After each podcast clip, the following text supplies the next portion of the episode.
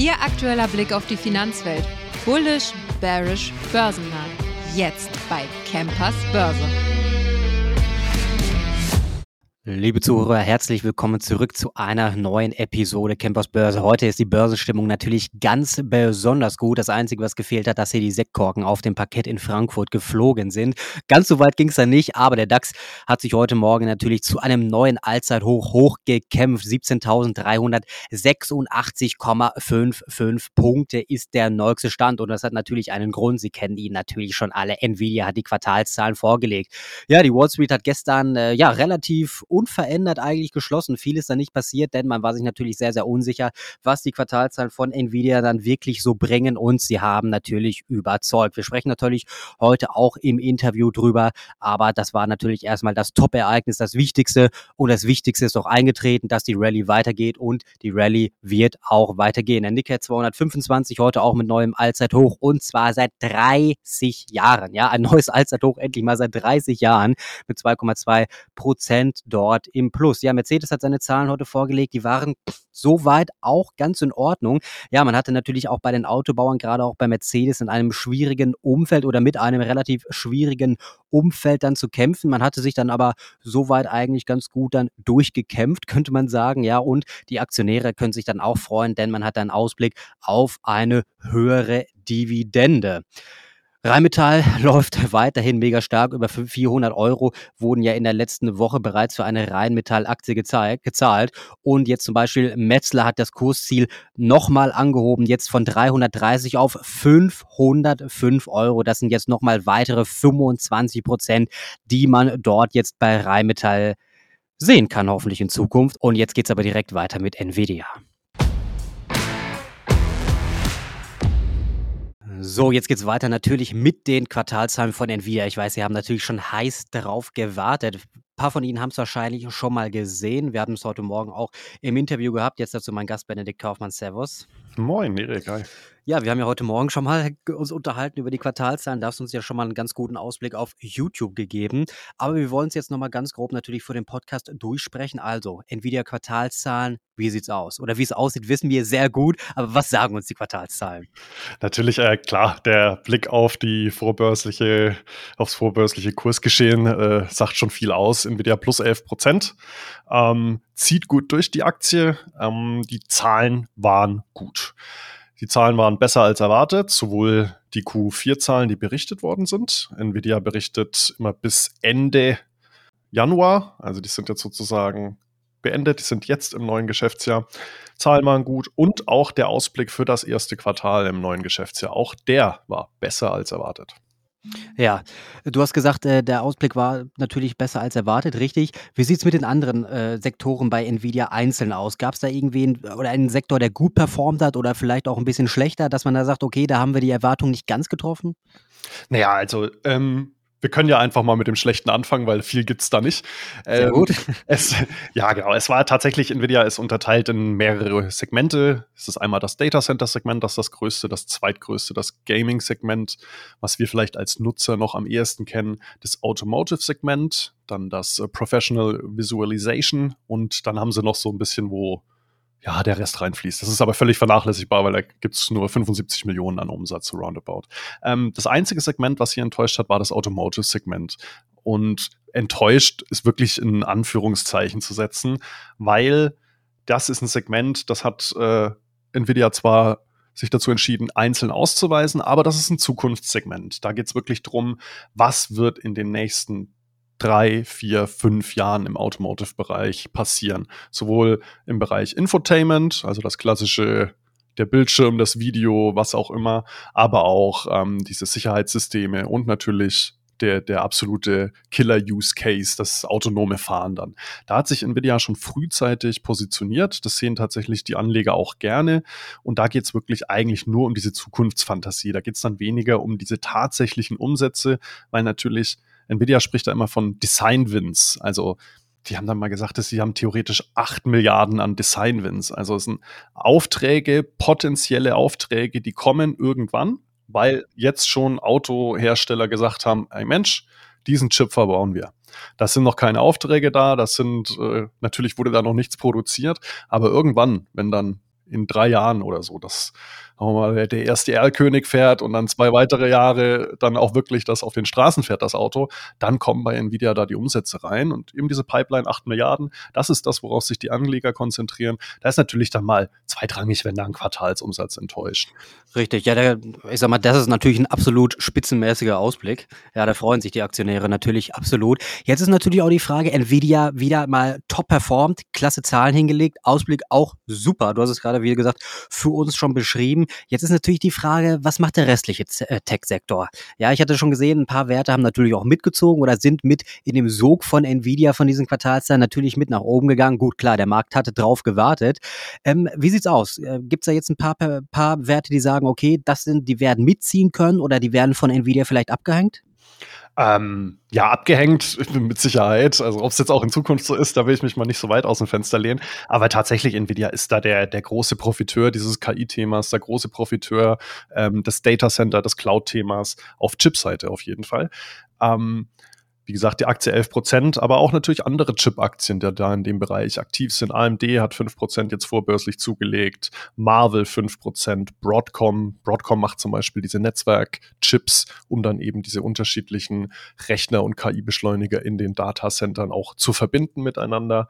Intel macht 3 Prozent, großer Konkurrent. Und natürlich weiß nicht, äh, ob es der ein oder andere schon gehört hatte, die absolute Überflieger gerade Supermicro, ähm, Supermicro Computer die haben, machen sogar 12 Prozent. Bestimmt schon jemand gehört in den letzten das Tagen. schon jemand gehört, der sich mit dem Geschehen an der Börse ja, beschäftigt. Ja. Denke ja. Genau, die machen eben 12 Prozent und das ist natürlich klar. Das ist ein, ein großer, wichtiger Partner von Nvidia. Ähm, ich beschreibe Supermicro immer so ein bisschen als das Bindeglied zwischen dem Chip Produzenten beziehungsweise dem Chip-Designer Nvidia und dann tatsächlich denen, äh, den Hyperscalern, also den Cloud-Providern, Amazon, AWS, Microsoft, Azure, ähm, die dann im Prinzip diesen Server zusammenbauen, rund um die Chips aufbauen, die da die Sachen von Broadcom mit reinnehmen, die da die Sachen von Marvel mit reinnehmen, vielleicht einen Prozessor von AMD mit reinnehmen und dann eben diese KI-Beschleuniger von Nvidia mit reinnehmen und das dann eben weitergeben oder weiterverkaufen an seine Kunden. Und die ziehen allesamt durch, also wirklich der komplette Chipmarkt zieht durch, aber auch ähm, im Softwarebereich gibt es Bewegungen. Man hat äh, eine SAP, die heute zum Beispiel im deutschen Handel fast drei Prozent zulegt. Wir haben eine Adobe, die zwei Prozent vorbörslich im Plus steht, eine Microsoft, die zwei Prozent im Plus steht und auch so diese kleineren KI-Werte, Big Bear AI plus neun Prozent, äh, C3 AI plus sechs Prozent. Also da, da ist wirklich jetzt gerade Bewegung drin aber natürlich auch, und man muss auch immer das vor dem Hintergrund der letzten paar Handelstage sehen, da ist natürlich, ist jetzt weniger eine, oh, wir freuen uns auf die Zukunft. Klar, das ist der eine Teil, aber auch, oh, Gott sei Dank, Gott sei Dank enttäuscht und wieder nicht. Gott sei Dank geht die Rallye weiter. Äh, Gott sei Dank äh, ist die Nachfrage noch da das ist eher so das, was die Anleger und auch dann Aktien aus dem Chip- und Software-Sektor nach oben treibt aktuell. Klar, ja, das Wichtigste ist natürlich Quartalszahlen, aber was noch viel wichtiger ist, ist natürlich der Ausblick. Ja, und äh, wenn der natürlich schlecht ist, an der Börse wird, wie gesagt, die, die Zukunft gehandelt. Ja, der Satz, den Satz hat man schon hundertmal gehört, aber es ist natürlich so. Und äh, das ist natürlich wichtig, dass der Ausblick stimmt. Und du hast uns gerade beschrieben, er passt. Und so sieht es natürlich auch bei den anderen aus. Vielleicht ja nochmal einen ganz kleinen Exkurs zu AMD. Die hatten ja im letzten Jahr, äh, da komme ich nämlich öfters gerne mal drauf zurück, von wegen, dass man jetzt dann bis 2027 ja in dem Gesamtmarkt KI-Tech so 700 Milliarden äh, Dollar prognostiziert hat. Ja, und ich denke mal jetzt mit dem guten Ausblick von Nvidia, da wird man die auch gut erreichen können, ne? Äh, ich musste dich leider, ich glaube, es waren 400, aber ich habe es jetzt, äh, ich glaube, es waren 400, aber ist ja wurscht. Es sind auf jeden Fall Unsummen. Es geht um wirklich mehrere hundert Milliarden und das hat ähm, der Nvidia-CEO Jensen Wang auch nochmal äh, jetzt gesagt im Call. Man befindet sich hier am Anfang, wirklich am Anfang einer Entwicklung, die wahrscheinlich über Jahrzehnte dauert. Ähm, er hat das so beschrieben, dass aktuell ein 1 Milliarden Dollar, äh, 1 Milliarde ist ja viel zu wenig, haha, eine Billion Dollar großer Markt dieser Rechenzentrumsmarkt, der früher aufgebaut war, um ja, ganz klassische allgemein gehaltene Anwendungen, der wird gerade umgebaut, eben auf diese beschleunigten Anwendungen. Ich gehe da jetzt mal nicht so ins Detail, aber man geht davon aus, dass in über die nächsten Jahre wirklich da ein Markt, der sich alle vier bis sechs Jahre um diese eine Billion erneuert, dass der aktuell umgebaut wird. Also das sind Umsatzpotenziale, wo natürlich ja klar, da kann man 400 Milliarden sagen, da kann man auch eventuell 700 Milliarden sagen. Ähm, es gibt auch welche, die sagen nur 200 Milliarden, aber selbst 200 Milliarden ist, wenn man sich jetzt einen Quartalsumsatz von Nvidia im Datacenter-Segment von, was haben sie gemacht, 18, glaube ich, ähm, 18 Milliarden anguckt, da sind Potenziale da, die, die überhaupt schon mal schwer zu greifen sind. Und ich finde, das ist auch nochmal ganz, ganz wichtig, weil ich, ich habe jetzt vorher nur dieses Automotive-Segment bei Nvidia angesprochen, da nochmal diese zwei Zahlen mit einzuwerfen. Die, die sind allein im Datacenter um 409 Prozent gewachsen.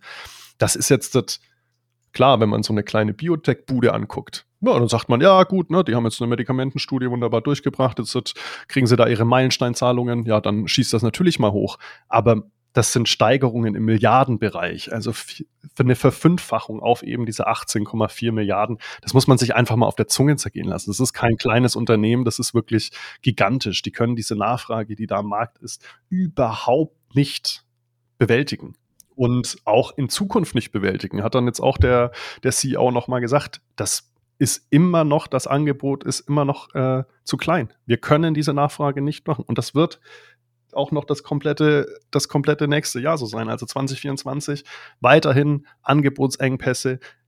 Das ist ähm, unglaublich, was diese, was diese Nachfrage macht und der große Zulieferer TSMC versucht da alles Menschenmögliche, um Kapazitäten aufzubauen, muss man dazu auch mal sagen. Die nehmen da wirklich auch nochmal Milliarden in die Hand das ist so diese eine Zahl, die man sich auf die, auf der Zunge zergehen lassen sollte. Wirklich diese diese Verfünffachung an Milliarden umsetzen. Ja, unglaublich. Und, und die zweite Zahl, die ich deinen Hörern noch mitgeben will, ist ähm, eine Marge von 77 Prozent. Bruttomarge.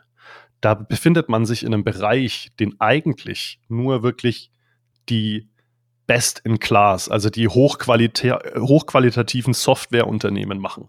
Also das ist wirklich, das ist Wahnsinn. Das ist ein Chip-Unternehmen. Nur mal so zum Vergleich. Intel 40% Marge. AMD auch ungefähr 40%. Marvel auch ungefähr 40%.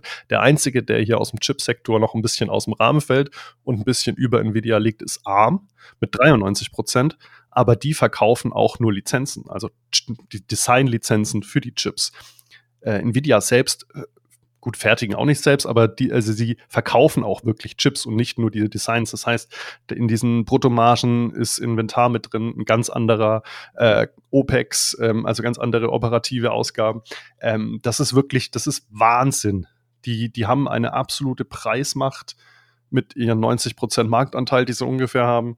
Das ist wirklich, das ist wirklich gigantisch. Also das, das macht's wirklich aus. Und da ist natürlich AMD, ich weiß, ich bin jetzt ein bisschen abgeschweift, weil ich ja wirklich, also du spürst meine Begeisterung. Also ich ja. wirklich Wahnsinn, wenn so eine Firma so performt und das wirklich im Prinzip wie im Bilderbuch vor zehn Jahren diesen, diese, diesen Grundstein gelegt hat und jetzt so, so durchdreht an der Börse und wirklich äh, auch in der Geschäftsentwicklung so performt. Und AMD will dann natürlich nachholen, kann das machen, bietet sich natürlich an, wenn diese Angebotsengpässe da sind, dass sie da einen Fuß in die Tür kriegen. Aber momentan, ich habe es immer gesagt, oder jeder, der mich äh, fragt, ja, AMD, großer Nachzügler. Und wenn ich sage, ey, du hast da einen, der ist absoluter Marktführer, an den kommt nichts ran. Die sind da schon über zehn Jahre dabei und die wachsen immer noch ohne Ende.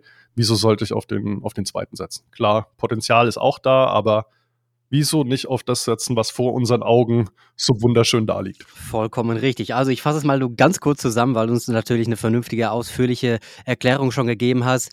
Ähm, Tech bullish. Ja, auf jeden Fall. Sehr ich gut. sowieso immer. Also alles, was neu ist und was Spaß macht ähm, und auch entsprechend Umsätze liefert, wenn nicht die Bewertung völlig abgefahren ist. Und die ist bei Nvidia eben noch, finde ich, wirklich fair. Wenn man sich auch diese Wachstumszahlen bedenkt, ist sogar mehr als fair. Ja. Ähm, ja. und das Wachstum, Wachstum auch jetzt noch sichtbar über die nächsten ein bis eineinhalb Jahre so anhält. Sehr gut, sehr gut. Immer bullish, immer bullish äh, Tech, immer bullish Nvidia aktuell, ja. Ja, wunderbar. Ja, Benedikt, ich bedanke mich für deine Zusammenfassung. Das war ja wirklich sehr ausführlich. Ich denke mal, die Leute konnten einiges mitnehmen. Ja, sie wissen jetzt also, wie sie sich im Tech-Sektor po zu positionieren haben. Alles weitere finden Sie natürlich auf deraktionär.de. Liebe Zuschauer, ich hoffe, es hat Ihnen gefallen. Wir hören uns morgen dann am Freitag in der nächsten Episode von Campus Börse. Machen Sie es gut. Bis dahin.